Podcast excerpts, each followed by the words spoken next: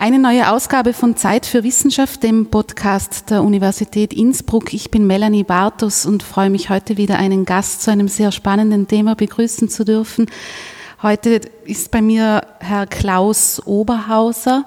Zunächst einmal herzlich willkommen bei Zeit für Wissenschaft. Vielen Dank für die Einladung. Äh, ich darf Sie kurz vorstellen, und zwar Sie sind Historiker und Sie sind äh, sowohl an der Pädagogischen Hochschule Tirol als auch am Institut für Geschichtswissenschaften und Europäische Ethnologie hier an der Uni Innsbruck tätig. Und Ihr, ähm, wie schon eingangs angekündigtes, sehr spannendes Forschungsfeld ist, sind unter anderem Verschwörungstheorien, mit denen Sie sich wirklich schon lange Zeit befassen, wenn man einen Blick auf Ihren Werdegang wirft. Sie sind da auch Teil eines großen europäischen Netzwerkes mit dem Titel Compact oder Compact. Das werde ich ja gerne noch verlinken, dann in den Show Notes, wo Sie sich interdisziplinär europaweit mit diesem Phänomen auseinandersetzen. Jetzt muss ich als Vorgeschichte vielleicht dazu sagen, dass wir diesen Podcast schon relativ lange planen, nämlich schon, ähm, sagen wir mal, ich glaube seit Anfang des Jahres mhm. vor äh, Corona sozusagen war das noch geplant. Dann hatten wir einen Termin kurz vor dem österreichischen Lockdown und deswegen hat sich das jetzt alles ein bisschen nach hinten verschoben.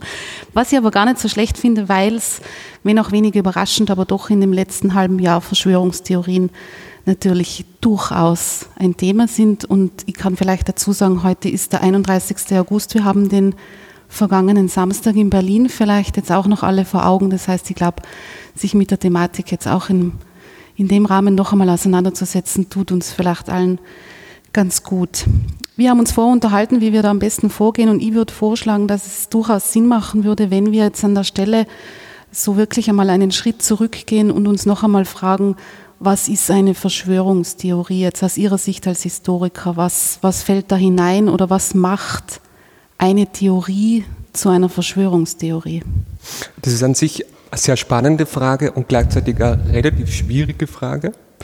Ähm, aus dem Grund, gerade im deutschsprachigen Raum wird der Begriff Theorie immer ganz stark kritisiert. Man sollte auch jetzt das Verschwörungsmythen nennen oder man sollte es ähm, Verschwörungsideologie nennen oder irgendwas anderes. Ähm, ja, das ist auch irgendwo verständlich, aber der Begriff hat sich jetzt international einmal so weit durchgesetzt, dass man ihn wirklich so verwenden kann. Äh, an sich sind Verschwörungstheorien eine Erklärung des Unerklärlichen, indem man ganz bewusst versucht, hinter die Kulissen zu blicken oder unter die Oberfläche bei, äh, bei bestimmten Ereignissen, Zuständen oder Entwicklungen.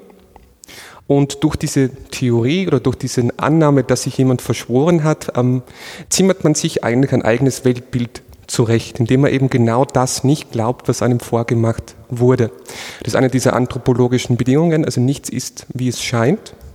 Was bedeutet ist, also der Schein drückt einfach. Das, was wir so sehen, ist nur ein, eine, eine vorgemachte Welt, eine Konstruktion und die Verschwörungstheoretiker sind der Meinung, ähm, dass sie eben ähm, die Wahrheit erkannt haben, indem sie eben hinter diese Kulissen blicken. Gleichzeitig hat man dann ähm, Schuldige ähm, für ein Ereignis. Das heißt, es ist auch so eine Funktion, die Verschwörungstheorien nun mal haben. Es ist nicht nur eine Erklärung, sondern es ist gleichzeitig auch eine, eine Befreiung, indem man sagen kann, okay, bestimmte Leute sind einfach schuld an dem, warum es uns jetzt schlecht geht. Ähm, das zeigt sich durch verschiedenste psychologische Studien sehr, sehr stark. Wir sehen des Weiteren, dass zu einer Verschwörungstheorie gehört es auf jeden Fall dazu, dass ähm, bestimmte Teilbereiche einfach miteinander verbunden werden, die eigentlich nicht zusammengehören. Das heißt, wir haben es in der Corona-Krise ganz stark, da werden dann Geschichten verbunden über, über 5G und Strahlen, äh, mit, mit, mit Impfen, äh, mit Bill Gates, dann kommt teilweise noch die Migrationskrise dazu. Ganz bestimmte Geschichten werden einfach miteinander verbunden und zu einer großen Erzählung miteinander verwoben. Und das Dritte ist dann, und das ergibt sich quasi aus diesen ersten beiden Bedingungen, es gibt hier auch in Verschwörungstheorien keine Zufälle. Das heißt, alle Dinge, die passieren, sind planvoll und gehen zurück auf ein, und deshalb ist es für Historiker so interessant, auf eine Verabredung, eine, eine Verschwörung, die einige Zeit vor diesen Ereignissen passiert sein muss. Und alles dieses Handeln, was wir jetzt sehen, ist zurückzuführen auf einen Plan.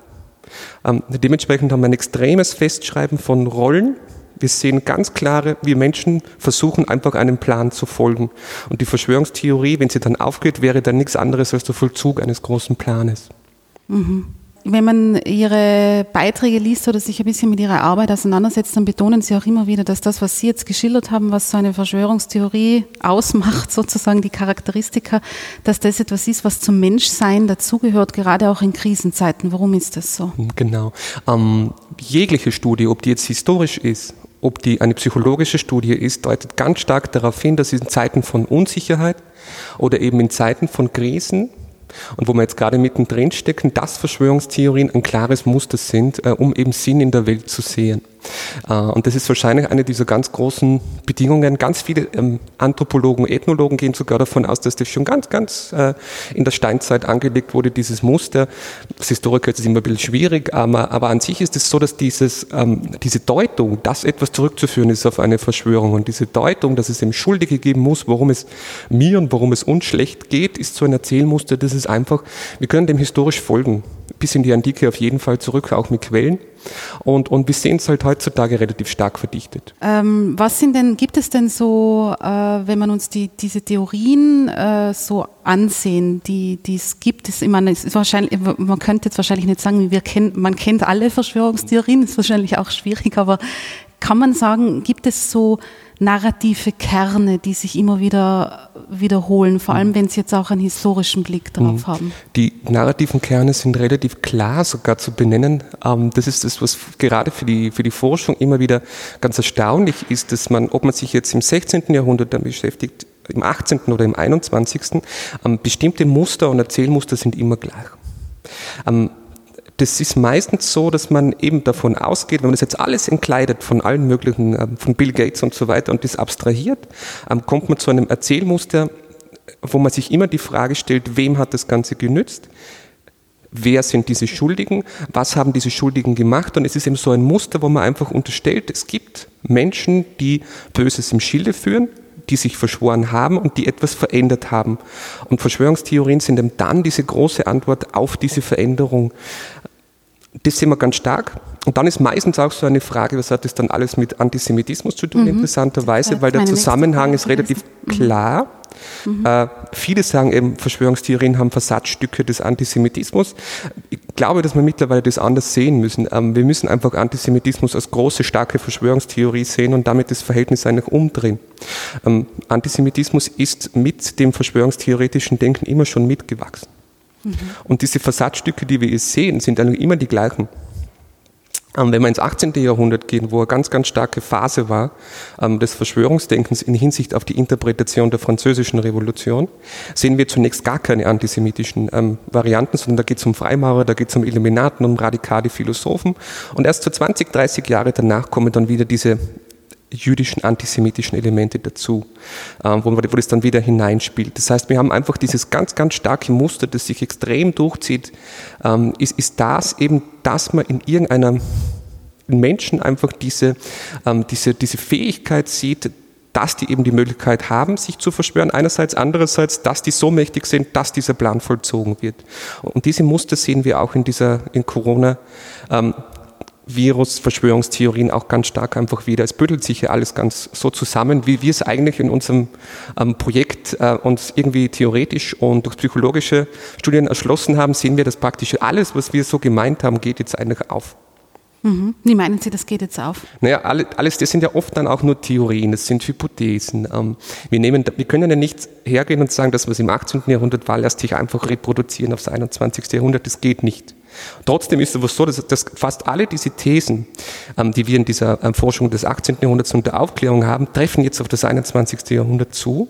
Äh, und das macht äh, einerseits macht es das Ganze äh, extrem interessant, man muss aber eben aufpassen, wie der jeweilige Kontext ist. Und das ist auch bei den psychologischen Studien jetzt gerade dasselbe.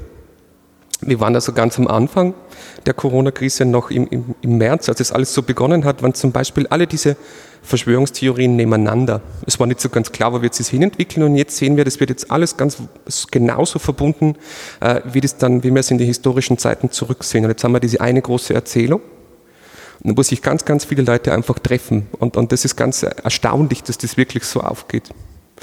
Und, und das kann jetzt so, als, weil ich auch mal Germanistik studiert habe, das ist so dieser Effekt, ähm, der manchmal sehr, sehr ironisch ist. Ähm, es gibt diesen wunderbaren Roman von Umberto Eco, das Foucault'sche Bändel.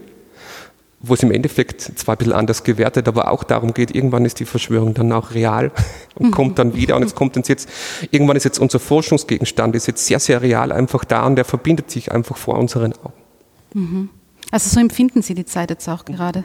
Es ist ja auch so etwas, was, was Sie jetzt mehrfach angedeutet haben mit verschiedenen Formulierungen. Es geht immer so darum, dass es gewisse äh, Menschen gibt oder dass es eine Gruppe von Leuten gibt, die die eben, wie Sie sagen, hinter die Kulissen schauen, die das große Ganze verstanden haben, die die Zusammenhänge sehen, die die Wahrheit hm. wissen mhm. und herausgefunden haben. Ist das so etwas, wo, wo einfach viele Menschen dann auch sich leicht äh, mit der Wahrheit quasi lässt man sich mit oder mit der vermeintlichen Wahrheit lässt man sich leicht ködern? Oder wie funktioniert das dann auch so flächendeckend, wie wir es jetzt Wahrscheinlich so. Es ist ja nicht, das ist, Ganze ist ja wieder dieser Effekt des, des Geheimen. Ähm, wir gehen in der Forschung davon aus, wir nennen das immer das stigmatisierte Wissen. Also mhm. das Wissen, das eigentlich unterdrückt wurde und das kommt dann durch Verschwörungstheorien an die Oberfläche und das ist dann eben spannend und das sind diese neuen Zusammenhänge und es gehen ganz, ganz viele Dinge auf. Ähm, offensichtlich ist es ein attraktives Erzählmuster, sonst würden jetzt nicht so viele Leute glauben, einerseits. Andererseits, und das zeigen ähm, psychologische Studien, und das ist hochinteressant, ähm, die zeigen zum Großteil, viele Verschwörungstheoretiker sind deswegen Verschwörungstheoretiker, weil sie selbst sich machtlos fühlen und so gerne in einer Position werden, dass sie eben die Zügel in der Hand hätten. Das heißt, es ist schon diese, dieses Ohnmachtgefühl, das dann ausgedruckt wird, und wenn ich das aber dann entdecke, diese Wahrheit, habe ich dann selber wieder Macht. Und das ist mhm. ein relativ klares Muster, das sich auch durchzieht. Also das heißt, Menschen, die eigentlich jetzt so, sozusagen keine Macht haben, schaffen sich durch solche Erzählungen selber das Machtpositionen. Und genau. Ähm, da gibt es einen amerikanischen äh, Politikwissenschaftler, ist ein guter Kollege von mir, das ist Uczynski, der hat es mal ganz plakativ amerikanisch auf den Punkt gebracht, um, Conspiracy Theories are for losers. Mhm. Er ist natürlich sehr stark kritisiert worden und ich kann das auch sehr gut nachvollziehen, warum er das kritisiert hat. Er kann aber in der amerikanischen Geschichte vom 19. Jahrhundert bis ins 21. Jahrhundert das ganz stark aufzeigen. Ähm, je nachdem, wer die Macht in der Hand hat und dann, und dann sehen wir ganz stark, dass ganz viele Verschwörungstheorien dann einfach aus diesem Lager kommen, einerseits. Andererseits sehen wir in den USA aber diesen großen Wandel jetzt, dass wir eine ganze Politik der Verschwörung haben durch Trump. Mhm. Das ist ein großer Wandel, das hat es schon lange, lange nicht mehr gegeben. Mhm. Also dass das dann auf so eine offizielle Ebene quasi genau. gehoben wird, ja. Ähm, wie würden Sie das dann äh, sehen, diese Entwicklungen, die wir jetzt haben, aus, weil Sie schon angedeutet haben, aus historischer Perspektive heraus, dass sich jetzt vieles sozusagen bewahrheitet, mhm. äh, was Sie in der Forschung schon viele Jahrhunderte zurückverfolgen können. Gibt es so etwas in, in der Geschichte, wo Sie sagen, das ist, das ist etwas, wenn man sich mit Verschwörungstheorien jetzt auch in der aktuellen Situation auseinandersetzt, dass man am Schirm haben sollte, um das besser zu verstehen. Wenn man jetzt 18. Jahrhundert mhm. oder so, wenn man so in diese Zeiten zurückgehen, Illuminati haben mhm. Sie schon erwähnt, das ist ja auch etwas Beliebtes, was immer wieder kommt. Mhm. Gibt es da so einen, ein Narrativ, wo Sie sagen, das sollte man am Schirm haben, dann kann man das Ganze in ihrer Funktions- oder in, der Fun in den Funktionsweisen jetzt in den gesellschaftlichen auch besser verstehen? Das ist schwierig, ähm, weil der mediale Diskurs extrem aufgeladen ist. Und zwar wirklich in dieser Einteilung schwarz und weiß. Ähm, viele Menschen, die man eigentlich nicht als Verschwörungstheoretiker bezeichnen darf, aber das ist auch relativ schwierig, wie man überhaupt die, die, ähm, die Linie zieht, sind sich jetzt natürlich völlig unterbuttert und, und, merken jetzt eben auch, alles, was sie meinen, wird sofort abgestempelt.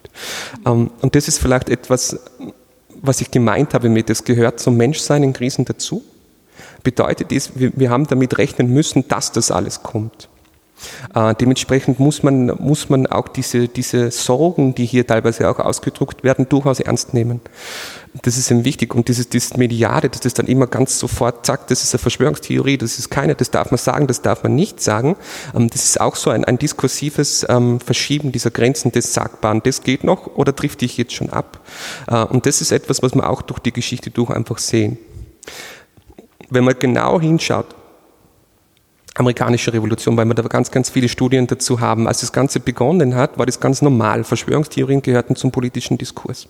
Mhm. Auch bei der französischen Revolution, das war auch ganz, ganz normal. Und über Jahrhunderte hindurch hat sich das dann immer mehr und mehr so entwickelt, dass dieses verschwörungstheoretische Denken völlig stigmatisiert worden ist. Es gibt äh, einen ganz bekannte Studie, die wird jetzt auch rauf und runter zitiert von Hofstetter, äh, der dann gesagt hat, es ist ein, ein, äh, eine, eine Paranoid View, also ein Paranoid Style, dass man alles das, wenn wir das so sehen, ist völlig paranoid und wir betrachten das alles aus unserer Normalperspektive heraus. Und das ist etwas, was wir mittlerweile sehr stark ablehnen, aus dem Grund, weil wir einfach zeigen können, kulturell, dass Verschwörungstheorien extrem benutzt worden sind über die ganzen ähm, historischen Zeiten einfach hinweg, vor allem seit dem 18. Jahrhundert, davor im auch schon.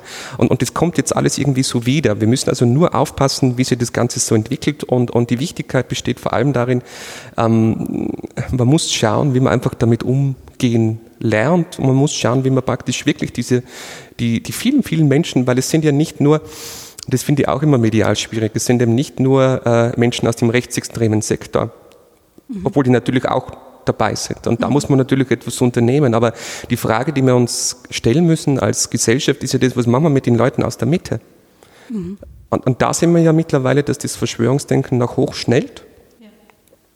Klarerweise links und rechts im Extremen war das immer so sehr stark ausgeprägt, das muss uns klar sein. Aber wir wissen mittlerweile aus verschiedensten Meinungsumfragen, dass ja eigentlich fast jeder Zweite kann auch übertrieben sein, aber, aber fast jeder Zweite glaubt zumindest an eine Verschwörungstheorie. Mhm. Vor allem in den USA und in Europa kommen wir langsam aber sicher auch dorthin. Ähm, das heißt, muss, man muss irgendwie schauen, dass man diese Glaubwürdigkeit zurück ins, ins System bringt. Mhm. Das heißt, abstempeln halten Sie nicht für den richtigen Weg? Oder, dieses, oder ist es nicht umgekehrt so, dass Verschwörungstheorien das sogar brauchen, um zu funktionieren? Also, dieses, also die, die Verschwörungstheorien anhängen, mhm das auch brauchen, dieses wir sind anders als die anderen, weil wir verstehen es ja besser oder wir mhm. haben die Wahrheit und die mhm. verstehen das nicht. Also diese Abgrenzung, mhm. ist das nicht auch so Teil davon? Ist es? Das ist ganz schwierig. Dieses, das Abstempeln ist etwas, äh, manche spielen damit und manche fühlen sich dann wirklich ähm, betroffen, weil sie eben abgestempelt werden. Ähm, in der psychologischen Forschung ist man noch nicht so weit, um genau zu sagen, ab wann funktioniert noch etwas, zum Beispiel Fakten Mhm. Und wann geht es nicht mehr? Und es gibt genügend Untersuchungen dazu, wo gezeigt wird, mit Fakten kann man gar nichts mehr erreichen. Da ist das Ganze schon relativ einem extremen Bereich und bei manchen funktioniert es eben noch.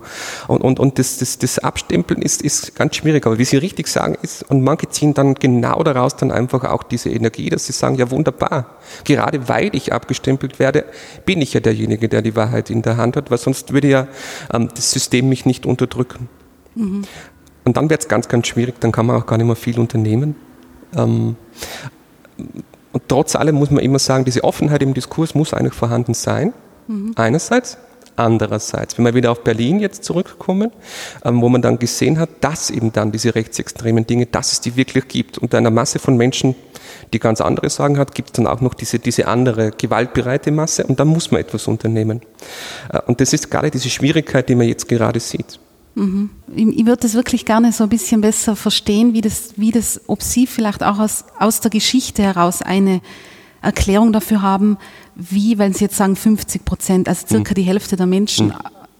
glaubt an eine oder, oder sagen wir so zweifelt zumindest langsam. Gerade bei Corona merkt man das ja vielleicht auch im persönlichen, privaten Umfeld. Mhm. Das nimmt zu. Jetzt haben wir das ein halbes Jahr und ich weiß es auch aus meinem persönlichen Umfeld, da sind schon aber das war doch alles mhm. übertrieben und das ist ja nicht so gefährlich und, und so weiter. Also verschiedenste ähm, Theorien dazu.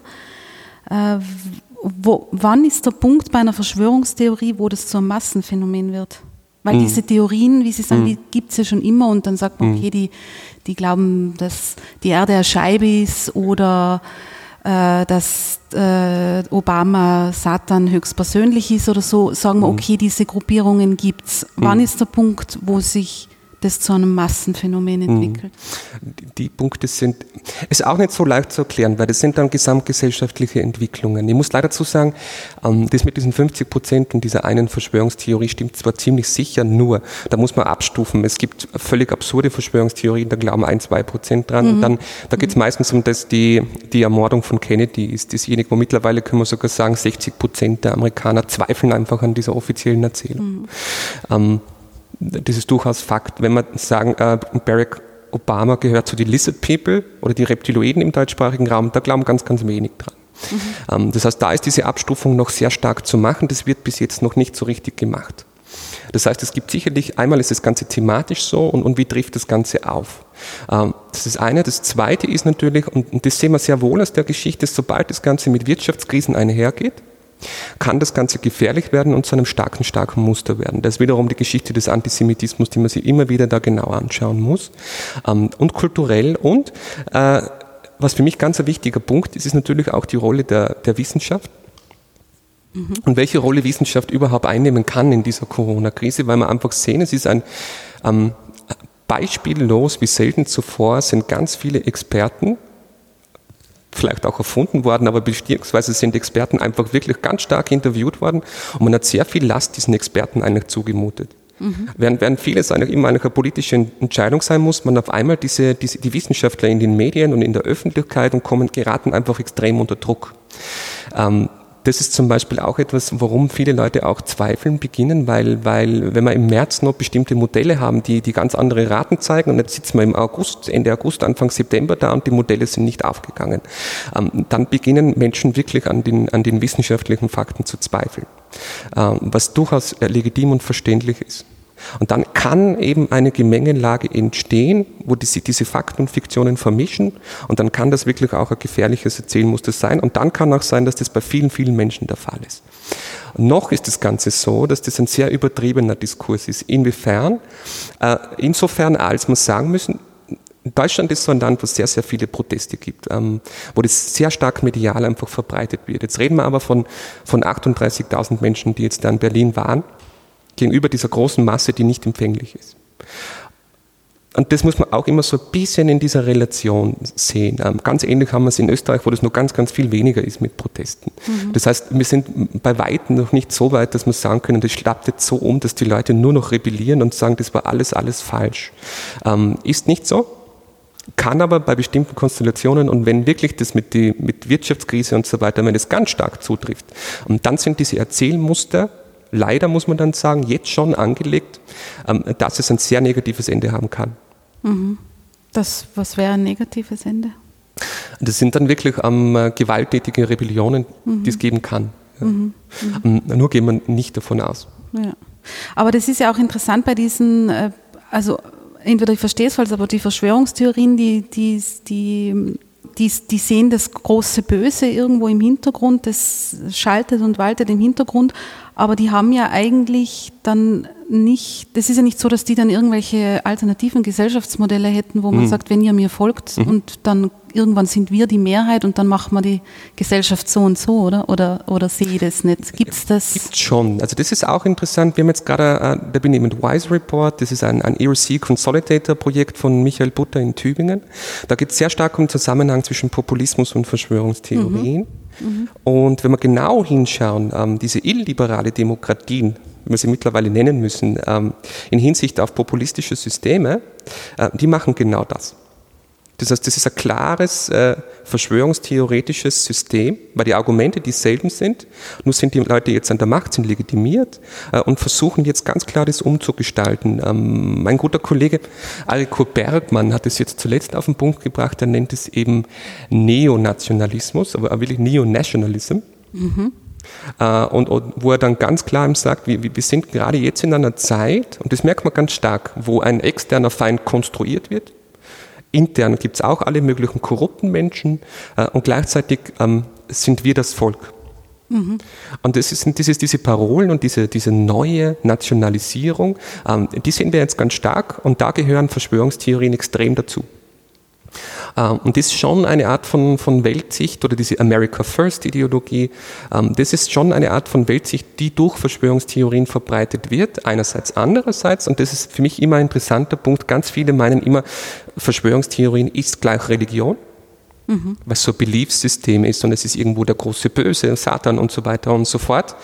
Ähm, nur ist es keine Religion, die irgendwo auf eine Erlösung hinsteuert, sondern es ist ein, eine Religion, wo man immer nur, immer die Bösen braucht, damit es irgendwie funktioniert. Das heißt, man ist überhaupt nie zufrieden. Mhm. Äh, und das ist schon etwas, das, das macht es ganz sehr schwierig. Das wird auch politisch schwierig sein, das, das aufrechtzuerhalten, klarerweise. Weil wir können nicht immer nur darauf aufbauen, dass wir sagen, ja, die sind ja und da und da und da und da und da. Ist ja dasselbe mit, mit, mit der EU-Politik, die wir jetzt gerade sehr stark sehen, dass ganz viele eben immer sagen, ja, die dort in Brüssel und das mhm. und das und das. Da verbinden sich jetzt einfach ganz viele Dinge.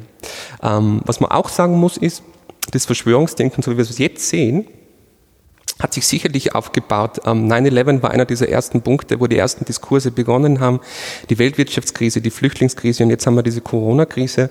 Und diese vier Ereignisse kann man zusammenbinden, diskursiv und kommt dann drauf, wo diese Erzählmuster sehr stark herkommen, die wir heute haben.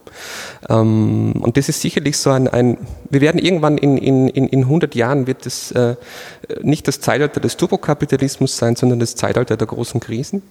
Mhm. Und das Zeitalter dieser großen Deutungen und dieser, dieser extremen ähm, Veränderung der vor allem westlichen Gesellschaft, das wird, werden wir als Historiker dann, ich werde es nicht mehr miterleben, äh, aber das wird ziemlich sicher so sein, weil wir einfach sehen, dass diese, diese Kämpfe um Wahrheit, diese Kämpfe um Informationen und, und dann eben auch dieses was kann eine Verschwörungstheorie eigentlich machen im Zusammenhang mit, mit, ähm, mit Populismus. Und ja, das ist sicherlich so eine Zeit, das wird sehr interessant sein, das mal in der, in der Endbetrachtung dann sich anzuschauen, ein paar Jahre danach. Mhm. Aber an sich stabilisieren, Verschwörungstheorien dienen auch dazu, Herrschaften einfach zu stabilisieren, ja. klarerweise. Ja. Also wenn ich es richtig verstehe, gibt es da durchaus Parallelen äh, in Populismus und Verschwörungstheorien, beziehungsweise die brauchen einander auch so ein bisschen. Um bei den Begrifflichkeiten jetzt vielleicht so ein bisschen die Orientierung reinzubringen, wir haben dann ja auch noch sowas wie Fake News zum Beispiel. Ist, sind das dann so Versatzstücke aus Verschwörungstheorien, die dann gezielt irgendwo ein, einzeln quasi verwendet werden, oder ist das zu trennen wieder? Ja, ist eigentlich zu trennen, gehört aber zusammen. Mhm. Insofern, also ja, Fake News sind ja eine, eine bewusste Streuung eigentlich von Gerüchten. Mhm. Um, und das gehört irgendwo zu Verschwörungstheorien dazu. Wenn wir aber Verschwörungstheorien jetzt auf dem Reißbrett definieren würden, würden wir sagen, eine Verschwörungstheorie ist eine große Erzählung, wo man dieses und jenes Element drin haben. Und bei Fake News ist das ja eigentlich nicht der Fall, sondern Fake News versuchen ja bewusste Desinformation unter die Menschen zu bringen.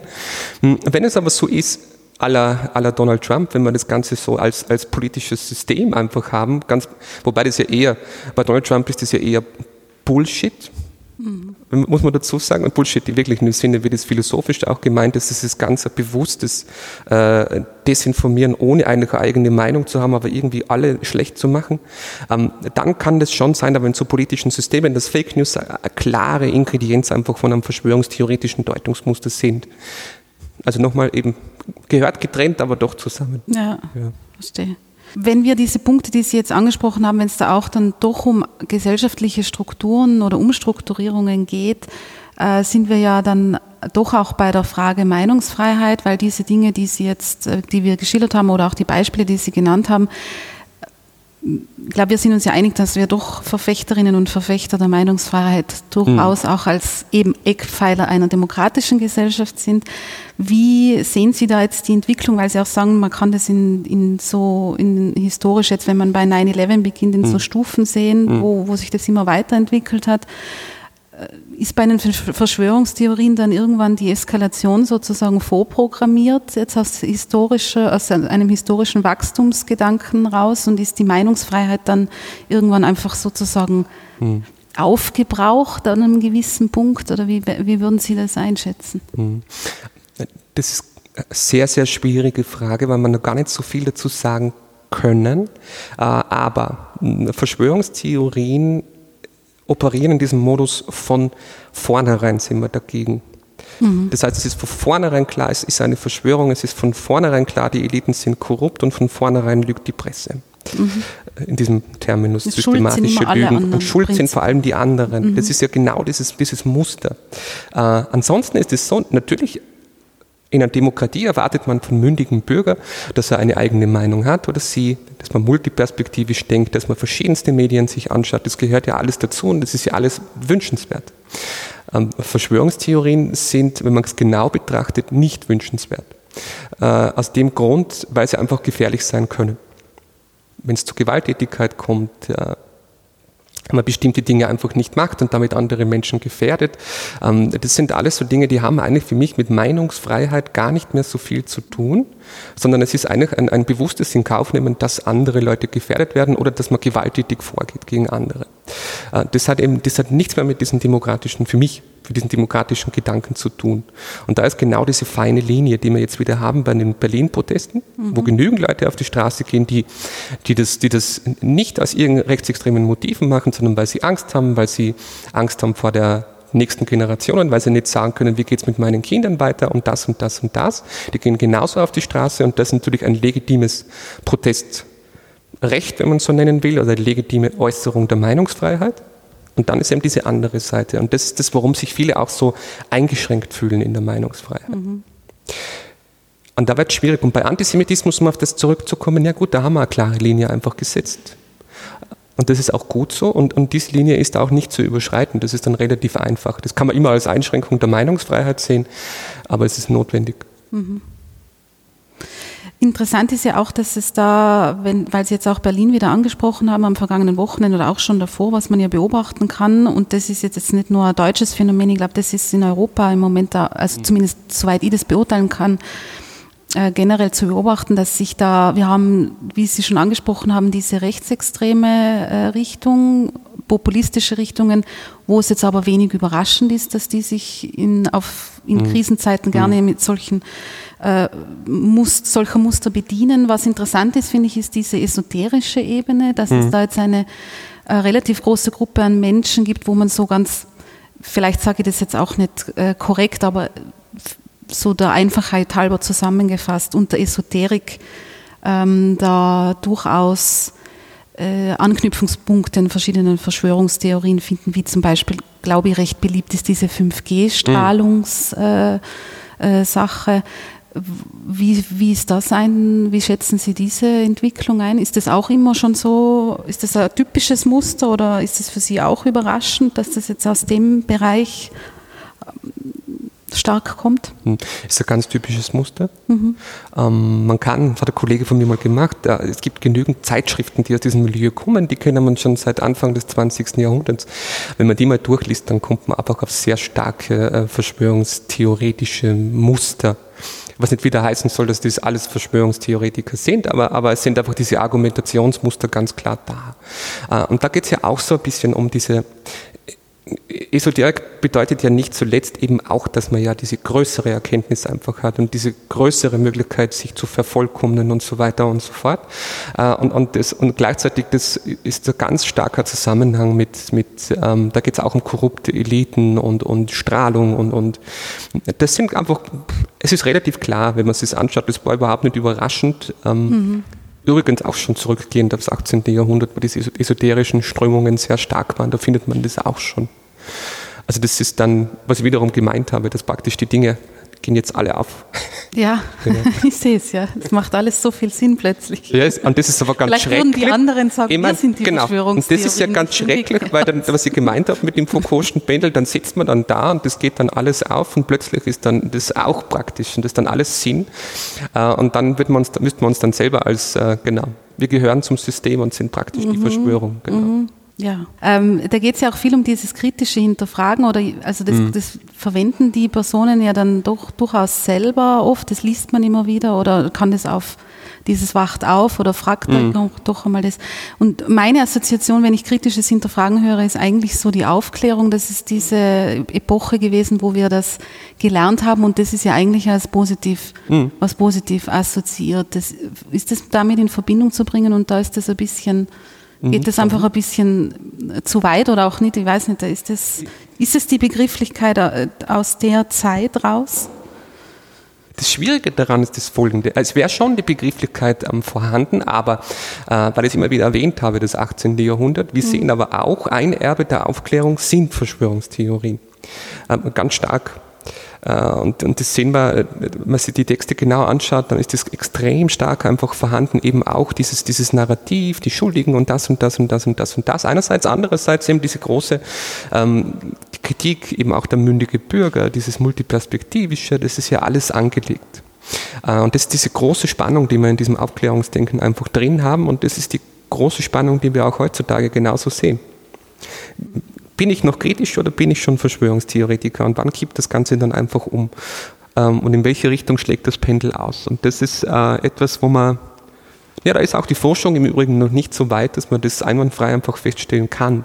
Äh, wann das Ganze kippt, das kann, können die Psychologen auch noch nicht ganz klar einfach sagen. Mhm.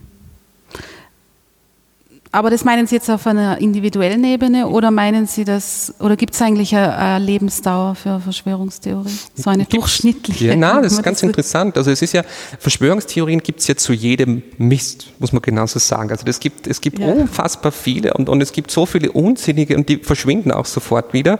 Und dann gibt es bestimmte Muster, die sich wirklich halten. Und, und, dazu gehören eben die Illuminaten, da gehören die Freimaurer dazu, da gehören die, die, ähm, die, die jüdischen Unternehmerfamilien dazu oder überhaupt die jüdischen Unternehmer dazu gehören. Äh, interessanterweise, über das haben wir noch gar nicht gesprochen, da gehören auch ähm, Kosmopoliten dazu. Das finden wir auch schon seit dem 18. Jahrhundert, diese, diese Vorstellung der Verschwörung gegen die Nation. Das ist ein ganz starkes Muster, das wir immer und immer wieder haben. Äh, und dazu gehören so korrupte Eliten einfach dazu. Und das ist etwas, das bestimmte Muster haben sich einfach extrem durchgehalten, durch die verschiedensten Jahrhunderte hindurch. Das mit den Reptiloiden wird sich zum Beispiel noch hält, aber das wird sich nicht wahnsinnig lange halten. Mhm. Ähm, Wieso? Weil es zu absurd genau. ist, oder? Okay. Ja. Und das mit den Kindern, die entführt werden? das ist auch ein Muster, da muss man jetzt ehrlicherweise sagen, das ist auch nicht neu, sondern das ist auch aus dem, ähm, es ist etwas, was man im Antisemitismus auch schon hatte.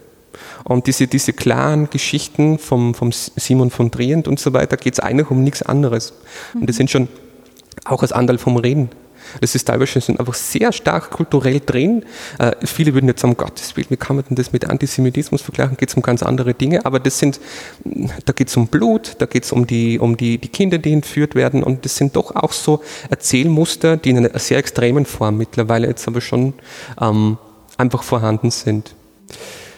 Äh, also, aber diese ganzen QAnon äh, Dinge, ja, genau, die, gibt, die sind, ja. die sind sehr, sehr schwierig. Wenn man sie immer genau durchliest, sind die vollkommen nur Unsinn. Das sind im Endeffekt nur ganz kleine Botschaften, so fahrt's dorthin, dort gibt es Kinderpornografie, deckt es auf. Und da gibt es wirklich Leute, die fahren dann hin, schauen sich das an und dann passiert nichts. Pizzagate war so ein Beispiel, wo das genau passiert ist, wo die, wo die Leute wirklich aufgewiegelt wurden und es fast eine Art von Terrorakt gegeben hat. Also das ist ganz, ganz schlimm, äh, wie dieses über QAnon wissen wir gar nichts. Also über dieses Kollektiv oder ist es eine Person, sind es mehrere, wie schickt er das um und um, äh, ist es überhaupt ein Er, ist es ein Sie?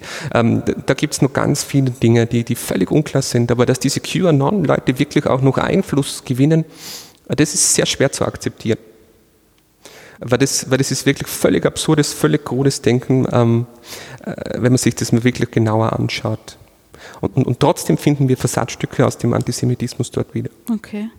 Das heißt, die Lebensdauer, also so eine gute Verschwörungstheorie ist schon zumindest halbwegs plausibel. Also aus nach menschlichem Ermessen, so wie Sie sagen, hm. diese Reptiloiden, hm. da ja, also ich Man weiß jetzt, vielleicht, das ist. Na, aber es ist jetzt ist gemein. Äh, ganze Fußballstadien werden ausverkauft äh, für Anhänger der, der Reptiloiden-Verschwörungstheorie. Vielleicht ist es gemein, ne? dass das wird vielleicht wird es doch länger geben. Aber ich denke immer gesamtgesellschaftlich und äh, an diese großen ähm, Diskurse. Und, und da gibt es einfach zum Beispiel das mit den Illuminaten, da haben wir bis heute. Ja. Und wenn sie eine Verschwörungstheorie über mehrere Jahrhunderte hält, dann, dann äh, ist es irgendwo das heißt nicht, dass es stimmt, äh, aber das heißt nur, dass es ein Erzählmuster ist, das sie einfach etabliert hat. Mhm, mhm. Äh, also mir ist aus dem Vor äh, mir ist jetzt ein Begriff hängen geblieben, den Sie vorher erwähnt haben, von einem Kollegen von Ihnen, glaube ich, der das, dass die Verschwörungstheorien-Geschichte so ein bisschen der History of Losers mhm. ist. Ähm, jetzt habe ich aber doch den Eindruck, auch bei dem, was Sie jetzt noch geschildert haben mit den mit der Kinderverschwörung, das ist doch schon teilweise wirklich höchst professionell aufgezogen. Also mhm, das sind ja nicht ja. jetzt, also die Art und Weise, wie das gemacht mhm. wird, wie es organisiert wird, mhm. dann gibt es da ja, wenn man YouTube, das sind ja hochprofessionell mhm. produzierte Videos, da gibt es Publikationen, Bücher, mhm. äh, eine ganze, weiß nicht, ist das eine Form von Industriesektor oder so? Also das ist ja dann schon irgendwie, das, es ist jetzt nicht so, dass das irgendwelche völlig dilettantisch aufgezogenen mhm. Dinge dann sind. Ähm, genau das Gegenteil ist der Fall. Ich, ich, glaube, dass man nur Erfolg haben kann mit diesen Meinungen, wenn das äh, medial gut gemacht ist. Ähm, eigentlich kann man sich von denen sogar etwas abschauen, weil man einfach sieht, die sind hoch erfolgreich, die haben Klickzahlen ohne Ende. Ähm, warum schaffen das andere zum Beispiel nicht? Ähm, nein, das soll nicht, nicht heißen, dass es dilettantisch ist, sondern äh, es ist wirklich das Gegenteil der Fall. Ähm, äh, da, da, stehen ganze Medienimperien eigentlich dahinter. Mhm. Äh, nur, wo man hinschauen muss, und das ist noch was anderes, wer sind denn eigentlich die Leute? Mhm. Und das ganz Erstaunliche ist, wir, wir sehen bei Verschwörungstheoretikerinnen sehr, sehr oft eine persönliche Krise. Einerseits, andererseits, dass diese Menschen oftmals aus dem Journalismusbetrieb sind und dann ausgeschlossen wurden äh, und, jetzt praktisch einen Rachefeldzug gegen, gegen alle führen.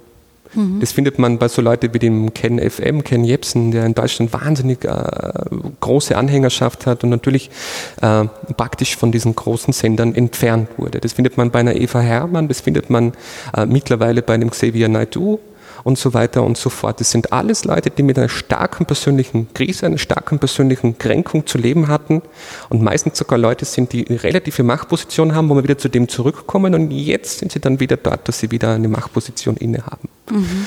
Mhm. Und deshalb sind diese Dinge auch gut gemacht, weil die Leute wissen auch, wie sie überzeugen können. Ja. Das ist übrigens ein großes Problem in der Wissenschaftskommunikation, weil wir halt oft nur sagen können, das ist vielleicht so, muss man noch überprüfen und da müssen wir nur das schauen und da sind wir uns nicht ganz sicher und da müssen wir noch zwei Jahre testen. Äh, und, und bei Verschwörungstheoretikern, die können einfach sagen, es ist von vornherein klar, was passiert ist. Ja, die haben die Lösung schon.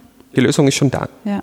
Das war jetzt auch bei den, weil Sie das Thema Wissenschaftskommunikation ansprechen, genau diese, das hatte das dann wahrscheinlich auch noch befeuert, dass der wissenschaftliche Prozess per se mhm. vielen Menschen nicht geläufig ist und dass es durchaus, wenn ein Virologe oder Virologin im März etwas gesagt hat, das im Mai revidiert, durchaus mhm. eher als positiv zu sehen ist als, als mhm, negativ, genau. weil es einfach Fortschritt gibt und man mehr lernt. Ähm, das befeuert dann natürlich sowas noch mhm. zusätzlich. Ganz stark. ja. ja. Ich möchte es noch einmal betonen, dass wir durch Corona jetzt natürlich eine extreme Präsenz dieser ganzen Thematik haben, mhm. aber wie Sie jetzt das ja schön dargelegt haben, dass er die, die Menschheitsgeschichte sozusagen begleitet. Haben Sie eine Verschwörungstheorie, die Sie besonders fasziniert, auch aus der Geschichte? Für mich relativ leicht, weil er aus dem Bereich kommt. Für mich waren das immer die, die, die Illuminaten. Mhm. Ähm, einfach aus dem Grund, weil ich mich mit diesem Orden auch als ganz normaler Historiker damit beschäftigt habe und mir das angeschaut habe. Und dann dieser ganze Diskurs der Verschwörung, der dann da drüber liegt und wie die Menschen wirklich dazu kommen, diesem Orden das eigentlich in die Füße zu, also einfach, beziehungsweise das ist ja eigentlich so, die, die haben sich zwar schon verschworen, aber in einem ganz kleinen Ausmaß, weil es auch so angelegt war, aber diese, diese Weltherrschaftsfantasien, die von diesem Illuminatenorden ausgehen, sind hoch faszinierend und, und noch faszinierender ist, wie das Ganze sich transformiert und immer und immer und immer weiter erzählt wird. Und das ist für mich so ein, ein, ein Muster, da könnte man noch ganze Bücher drüber schreiben, mhm. äh, wenn man die Zeit dazu hätte. Ähm, aber das ist schon etwas, wo man, wo man, wo man sieht,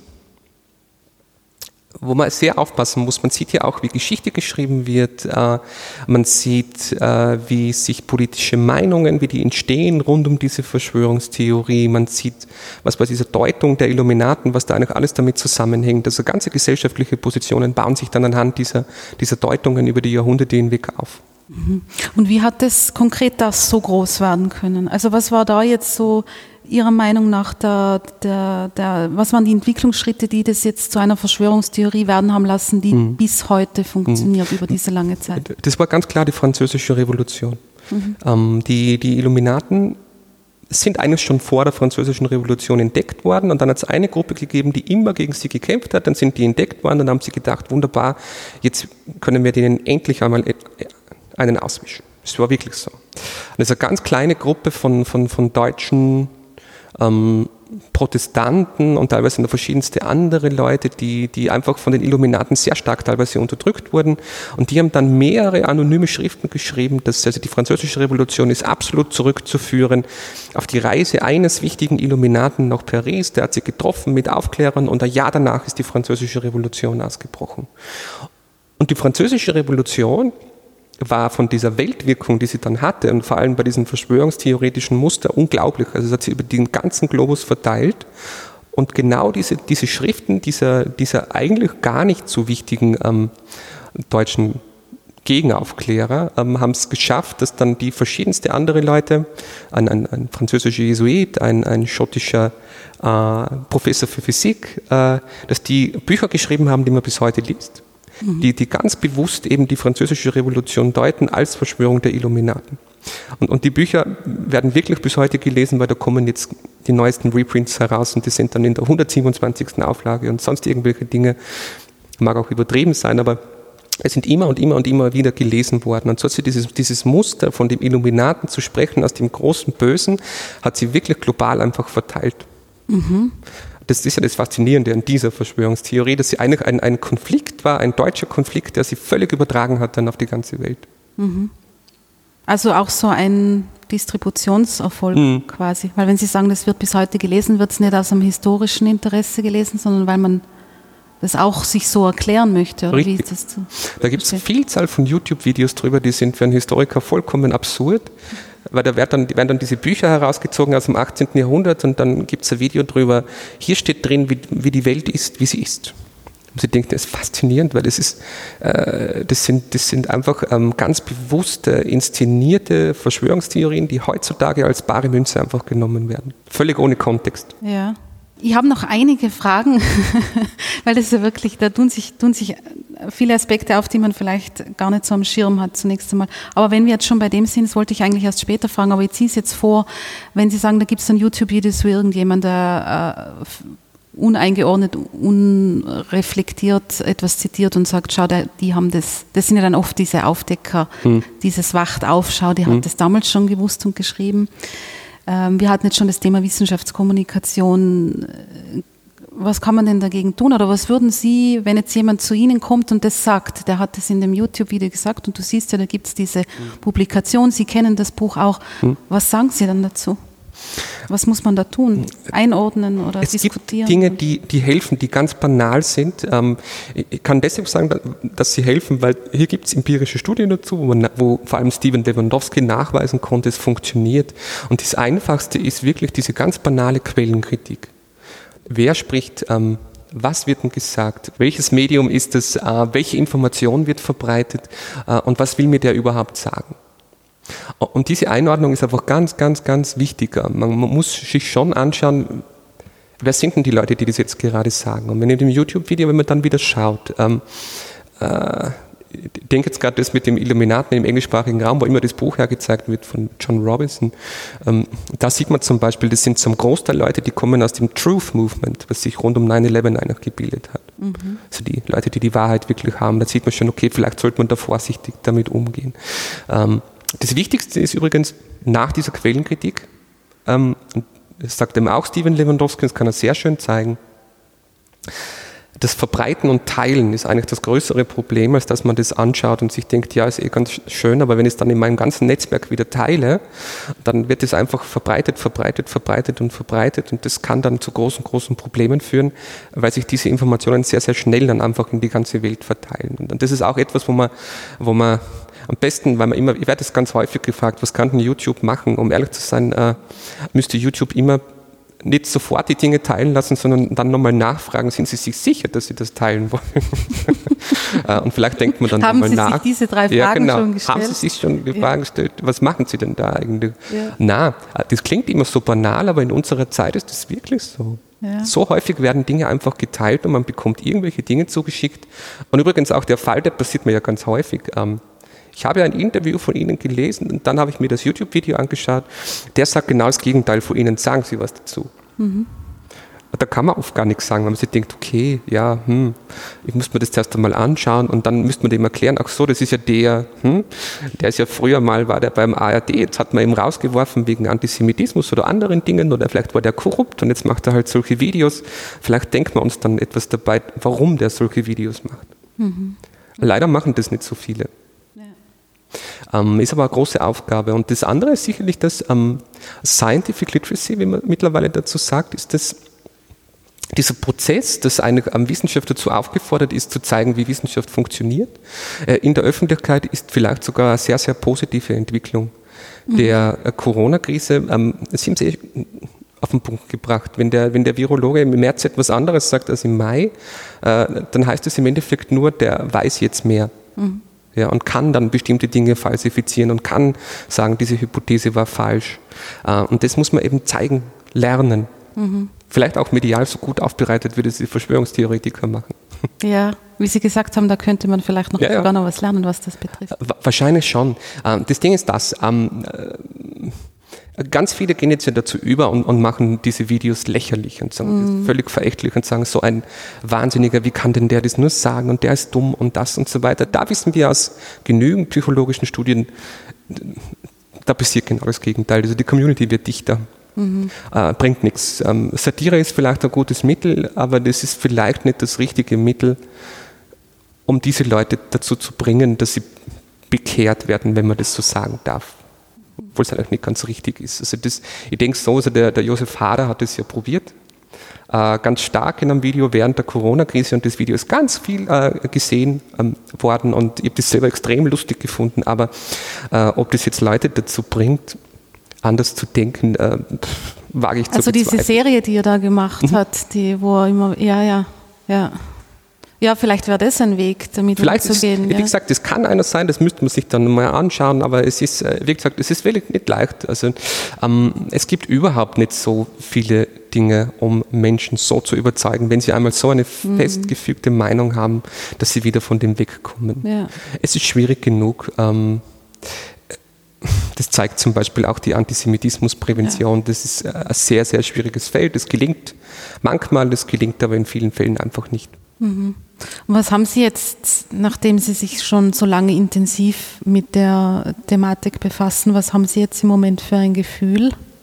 Wie geht das weiter? Was, was für eine Perspektive könnte das jetzt haben? Ist das jetzt ein kritischer Punkt schon oder würden Sie sagen, es bis zu einem gewissen Grad normal in so einer, so einer Pandemiesituation ist jetzt auch nicht was Alltägliches. Das ist für viele Menschen einfach schwierig. Mhm. Da geht es auch um Existenzen. Mhm. Das ist vielleicht auch durchaus Angst, dieser Motiv, das durchaus auch legitim ist und nachvollziehbar ist und Menschen gehen dann unterschiedlich damit um. Mhm. Also eher so in die Richtung oder halten Sie das jetzt langsam für, für kritische Entwicklung in der Hinsicht? Die Entwicklung ist eigentlich sogar sehr kritisch ähm, weil noch kein richtiges Ende in Sicht mhm. einfach ist. Eigentlich haben sie jetzt erst die Erzählungen alle miteinander verbunden. Diese äh, Proteste, zwar in Deutschland sehr stark, aber die gibt es schon mittlerweile äh, in verschiedensten anderen Ländern auch. Ähm, wie gesagt, man darf es nicht überbewerten, aber was soll danach kommen? Äh, und das ist genau diese Schwierigkeit. Und wenn wir dann wirklich uns anschauen, die Prognosen fürs Wirtschaftswachstum und so weiter, möchte man ja nicht zu schwarz sehen, aber es ist jetzt nicht unbedingt eine leichte Zeit. Ähm, gerade was auch dieses, dieser Einfluss des Verschwörungsdenkens einfach ähm, betrifft. Aber muss man auch immer dazu sagen, so viele Regierungskritiker, wie es europaweit gibt, ähm, gibt es auch die, diese große andere Seite der großen Zustimmung. Äh, und die muss man wahrscheinlich auch ähm, hervorheben. Aber ähm, das Schwierige ist jetzt einfach das, die, die Geschichte zeigt ja eigentlich, wenn wir so starke Krisen haben und dieses Verschwörungsdenken dazugehört, ist immer eine gefährliche Situation vorhanden. Ich denke nur in der französischen Revolution, das ist dann umgeschlagen in ein, in ein, in ein diktatorisches Regime. Ähm, äh, nach dem Ersten Weltkrieg wissen wir alle, wie das Ganze ausgegangen mhm. ist. Und das ist aber auch etwas, äh, wo ich eben immer davor warne, nur weil es diese historischen Parallelen gibt, heißt das noch lange nicht, dass das äh, 2021, 2022, 2023 dann irgendwo in eine Richtung geht, wo man sagen, Gott, es, es deutet sich ein Krieg an. Ähm, das wäre vollkommen falsch. Sondern man muss sich einfach anschauen, wie das Ganze überhaupt weitergehen kann. Mhm. Ähm, ich habe schon das Gefühl gehabt, als der, als der, der, Lockdown dann einmal vorbei war, war kurzzeitig mal eine Entspannung, ähm, was das Thema auch betrifft. Und jetzt durch die Proteste geht es jetzt wieder hinauf. Ähm, und bei den Protesten ist ja diese große Schwierigkeit die, ähm, und das wird noch ganz ein interessantes Thema sein, was heißt überhaupt äh, Menschenrechte? Weil sie ganz, ganz viele einfach auf ihre Menschenrechte jetzt beziehen. Und, und ist es nicht doch auch äh, Sinn und Zweck der Menschenrechte, dass die Menschen von einem staatlichen Gefüge beschützt werden? Und das ist so eine, eine, eine, eine, eine Frage, die wird noch ganz, ganz interessant. Wie meinen Sie das, dass woher dieser Zweifel an, an staatlichen Strukturen kommt? Nein, oder? Ähm, dieses extreme Beziehen, das machen jetzt ganz viele, das ist ja mein Menschenrecht, dass ich das und das ja. und das mache. Äh, einerseits, andererseits ist es nicht doch auch ein Recht des Menschen, ähm, beschützt zu werden vor mhm. Ähm, mhm. Krankheit, ähm, vor ähm, Ansteckung, vor von mir aus Terrorismus. Das heißt, das ist so etwas, ähm, da passt die Erzählung zurzeit nicht so ganz, gerade bei diesen äh, Menschen, die jetzt verstärkt auf die Straße gehen. Mhm. Und das ist schwierig genug und das ist aber, Gott sei Dank muss man jetzt sagen, nicht die Aufgabe der, der Wissenschaft, sondern das ist die Aufgabe der Politik, ähm, hier geeignete Erzählungen und geeignete Vertrauensbildungsmaßnahmen ähm, zu entwickeln und zu konstruieren. Ja. Ist das eigentlich, äh, was ich mir jetzt auch als Frage stelle, ist das eigentlich ein, äh, die Geschichte der Verschwörungstheorien oder die Verschwörungstheorien selber, ist das etwas Europäisches oder etwas US-amerikanisches? Mhm. Weil wir reden eigentlich, wir sind eigentlich immer stark, auch jetzt im ganzen Gespräch in fast einer Stunde, sehr mhm. stark auf diese mhm. Europa und USA mhm. fokussiert. Ist das ein spezielles Phänomen aus dem Bereich der Erde und das ist in anderen Teilen der Welt funktioniert das anders? Oder wie, das, wie das Interessante ist, da gibt es zwei Ansichten dazu. Die, die eine ist, dass wir es eben als anthropologisches Muster haben, dass es praktisch über den ganzen Globus verteilt ist. Ähm, da kann ich als Historiker nur dagegen sein. Äh, das, äh, das zweite ist, dass es schon äh, eine sehr starke westliche Prägung ist. Mhm. Ähm, eigentlich, wenn wir genau hinschauen, ist sehr, sehr viel des äh, westlich-europäischen ähm, Verschwörungsdenkens übertragen worden in die USA. Und dann ist es sicherlich so in der Zeit des Kalten Krieges, da ist es erst dann so richtig publik geworden, wenn wir dann von westlich reden, natürlich auch osteuropäisch ganz stark und nochmal ganz anders gewichtet in dieser starken Prägung eben gegen die USA und so weiter und so fort. Das heißt, wir haben schon diese verschiedensten äh, Versatzstücke, wo man sagen können, es ist eher ein europäisches Phänomen, das übertragen wurde in die Welt. Das sehen wir sehr stark auch bei, bei, bei exportiertem und importiertem Antisemitismus, der sich dann einfach weiter äh, zeigt. Aber, das muss ich eben einschränken, vielleicht ist es auch so, weil wir hierüber einfach sehr viel wissen und über verschiedenste andere globale Kulturen noch viel zu wenig Bescheid wissen, als dass wir wirklich das so sagen könnten. Aber Stand heute wäre das, dass wir sagen würden, es ist ein, ein, eine europäische Sichtweise, die exportiert wurde. Mhm. Aber in einem anderen, hoffentlich ähm, jetzt dann genehmigten, in zwei Tagen werden wir es erfahren, ähm, Forschungsprojekt ähm, mit, bei der DFG geht es genau auch um diese Frage, also wie ist das eigentlich wirklich global äh, und ist es zum Beispiel in, in, in Afrika, wo wir ganz, ganz wenig wissen, ja. riesengroßer Kontinent, wahnsinnig viele Menschen, äh, ähm, wir wissen nur von ein paar Anthropologen, dass das Verschwörungsdenken stark ausgeprägt ist, aber eher lokal. Mhm. Aber ob es dort auch diese großen Erzählungen gibt, das ist noch in den Kinderschuhen, das kann man gar nicht so sagen. Ja.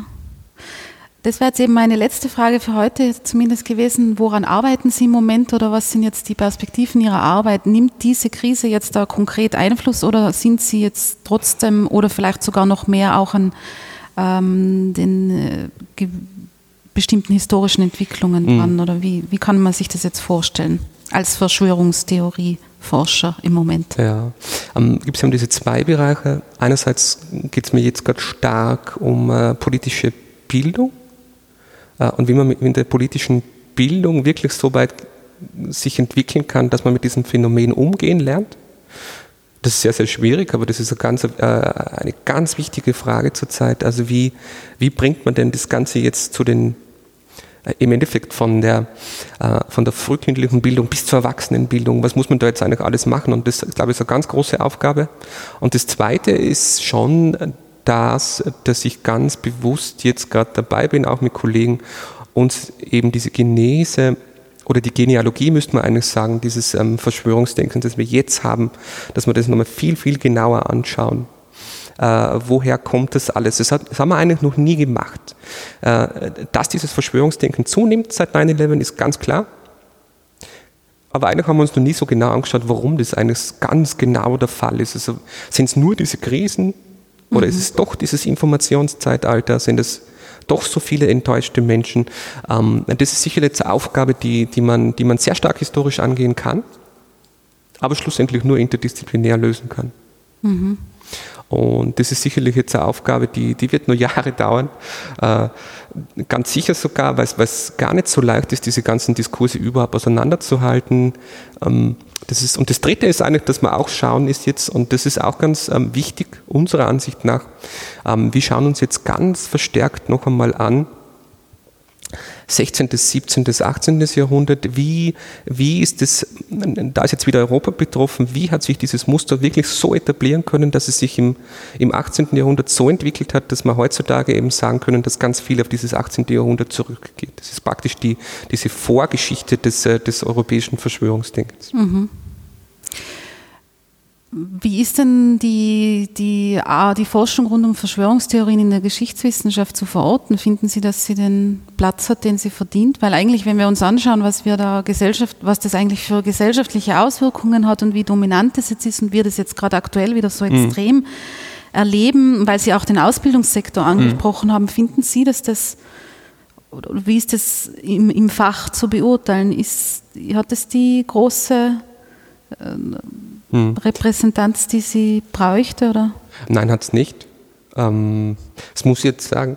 Äh, nein, aber hat es wirklich nicht. Aber das hat mehrere Gründe. Ich meine, es ist, es ist ein Thema, das kann man nicht nur historisch behandeln, es muss interdisziplinär ja. behandelt werden. Das ist einmal so ein erster Punkt. Das heißt, die Historiker müssen sich bewegen. Ich hatte damit nie ein Problem. Manche haben das vielleicht doch und wollen halt mehr an ihrem Fach bleiben kann ich verstehen. Äh, das, das Zweite ist, dass man Verschwörungstheorien immer als so ein bisschen als abseitiges Thema behandelt hat. Im Sinne von, äh, ja, sind diese komischen Theorien, die haben ja keinen Einfluss und das und das und das und das. Mhm. Und, und man kommt dann selber so ein bisschen in das Fahrwasser, ach, du beschäftigst dich da mit Freimaurer-Verschwörungstheorien, wahrscheinlich magst du auch die Freimaurer und so weiter. So. Äh, mhm. Das sind immer so Dinge, wo man sich denkt, hm, nur weil ich mich mit Antisemitismus beschäftige, muss ich nicht, hm, das ist, das ist immer ein schlechtes Argument.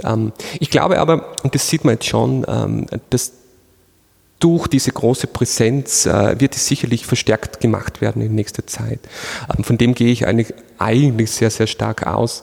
Äh, man darf eins nicht vergessen, wenn man das tut, hat man immer auch diesen gesellschaftlichen Bezug. Mit dem muss man auch leben lernen. Ist gar nicht so leicht. Die, die meisten Historiker, bis auf die Zeithistoriker, die haben das schon sehr stark, aber bei den, bei den anderen ist der gesellschaftliche Bezug in dieser Form gar nicht so stark da, dass, dann, dass sie dann immer mit Öffentlichkeit einfach zu tun haben. Mhm. Das mögen auch viele gar nicht. Ähm, aber das kommt. Und, und ich glaube gerade, dass die Geschichte der Disziplin ist äh, und sein wird, die viel zum Verständnis ähm, dieses Phänomen Verschwörungsdenken, Verschwörungstheorie beitragen kann und muss.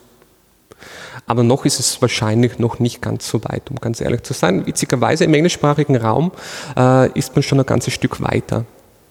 Da gab es auch ein ganz großes Projekt äh, an der University of Cambridge, äh, wo es um Democracy und, und, Conspiracy ging. Also die haben wirklich ganz bewusst sechs Jahre versucht, einmal alles, alles Mögliche zusammenzutragen, was es überhaupt gibt. Oder eben auch unser großes Projekt, ja. was Sie angesprochen mhm. haben, das Compact. Ähm, da muss man auch sagen, da sind Historiker völlig unterrepräsentiert. Mhm. 50 Prozent unserer 140 Leute sind sogar Psychologen. Mhm. Das heißt, das heißt auch alle anderen historisch arbeitenden Disziplinen wie die Literaturwissenschaftler oder die Politikwissenschaftler sind hier auch noch etwas unterrepräsentiert. Aber wie gesagt, die Prognose ist, ist für mich ganz klar, dass, dass hier verstärktes Forschungsinteresse einfach kommen muss. Mit dieser Perspektive, das lassen wir jetzt einmal so stehen, würde ich sagen und halten uns die Option offen, dass wir uns dann in absehbarer Zeit vielleicht über die Fortschritte in dem Gebiet noch einmal unterhalten. Für heute danke ich ganz herzlich für das Gespräch. Ich sage auch vielen Dank. Danke.